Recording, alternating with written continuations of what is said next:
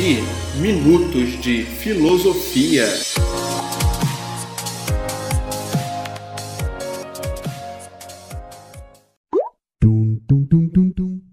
E aí galera, eu sou o Kleber Farias e quero te convidar para bater um papo sobre os principais temas da filosofia.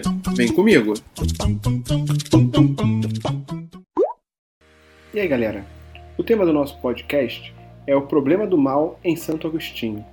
Uma das grandes questões que envolve o pensamento de Santo Agostinho é a questão sobre a simultânea existência do mal e de Deus. Este problema tem como característica principal a questão se Deus é totalmente bom, onipotente e onisciente, por que ele permite que coisas ruins aconteçam a pessoas boas?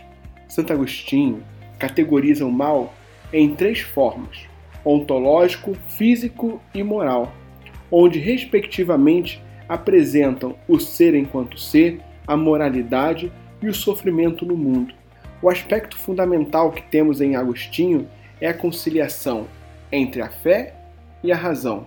Durante sua vida, sempre esteve em busca da verdade e, por consequência, passou por várias crenças e doutrinas, como o maniqueísmo e o ceticismo.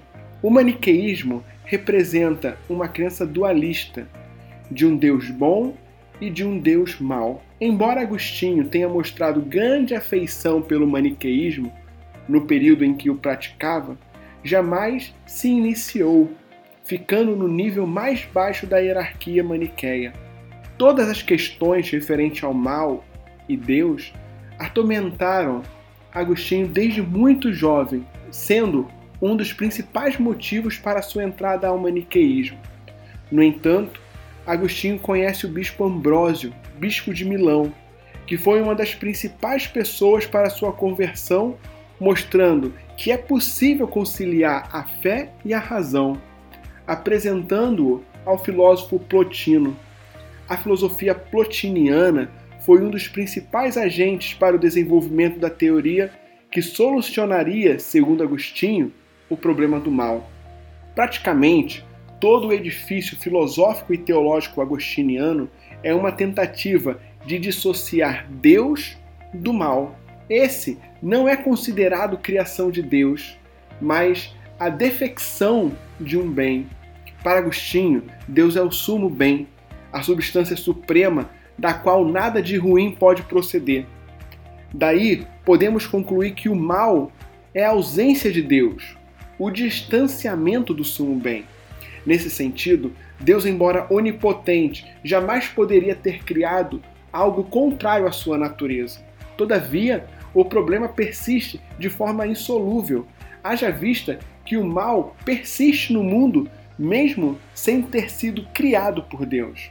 Outra grande contribuição de Agostinho é destituir o mal de materialidade, da corporeidade o que leva a afirmar que, ontologicamente, o mal enquadra-se no não ser e, do ponto de vista moral, resume somente ao pecado.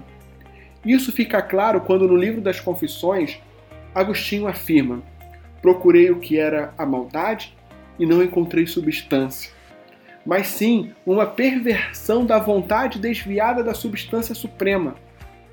O mal, portanto, não pode estar em Deus, que assuma o bem, mas somente em suas criaturas, pois o mal é privação ou perversão da vontade, que se volta para as criaturas e não para o Criador.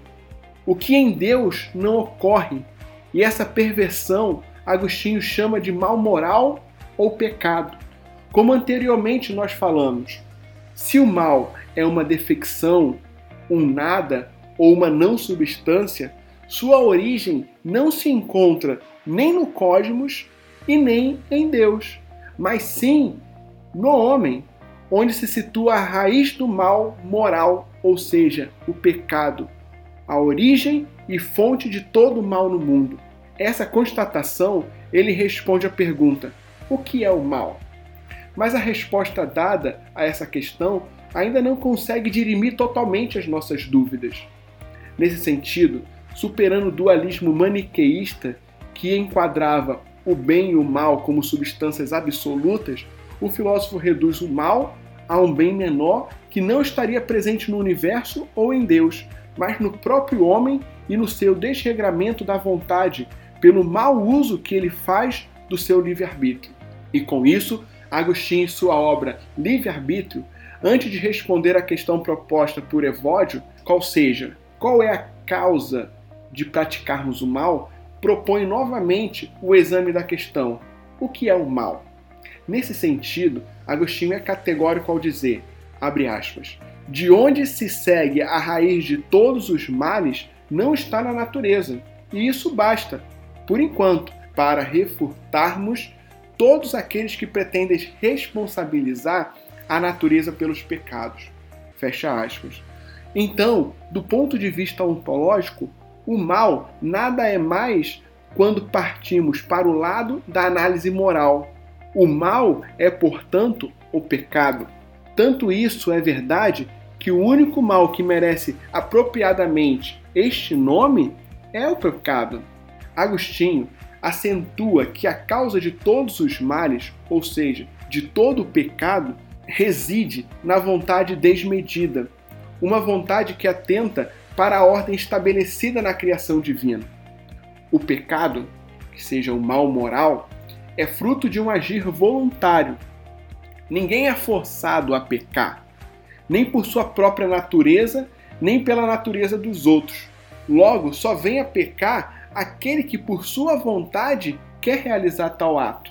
Daí a presença de uma vontade livre imputar ao homem a necessária responsabilização pelos seus atos, sejam eles bons ou ruins, e retirar o fardo da culpa de Deus. O homem sempre será imputado de sua responsabilidade quando agir mal, ou seja, quando não agir em conformidade com a ordem das coisas criadas por Deus. Agostinho sustenta que há no homem uma vontade que é livre e que, do ponto de vista moral, deve ser utilizada sempre para fazer o bem. Se isso não acontecer, ele será totalmente o responsável. Dessa maneira, a responsabilidade pela prática do mal moral, que é o pecado, é exclusivamente do homem e não de Deus. Quando Agostinho afirma que o mal moral é o pecado, ele não está reconhecendo o mal como uma substância, pois o mal continua sendo um não ser. O mal tem aqui uma causa, que é a má vontade do homem, que vista em si não é nada, pois se ela fosse necessariamente, teria que ter sido criada por Deus. O mal não passa do não ser, que nada mais é do que o distanciamento para o bem, por vontade própria do ser humano. A vontade corrompida é a guia do homem para o pecado, ao mal moral.